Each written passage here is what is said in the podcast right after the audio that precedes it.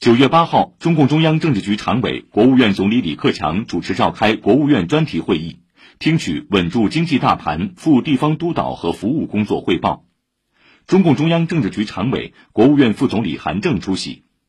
李克强说，当前经济总体延续恢复态势，但有小幅波动，正是顶峰爬坡的关口，必须以更强紧迫感夯实经济恢复基础。要继续出台增消费、扩投资等阶段性政策举措，能用尽用，快出快落地。各地各部门都要出实策，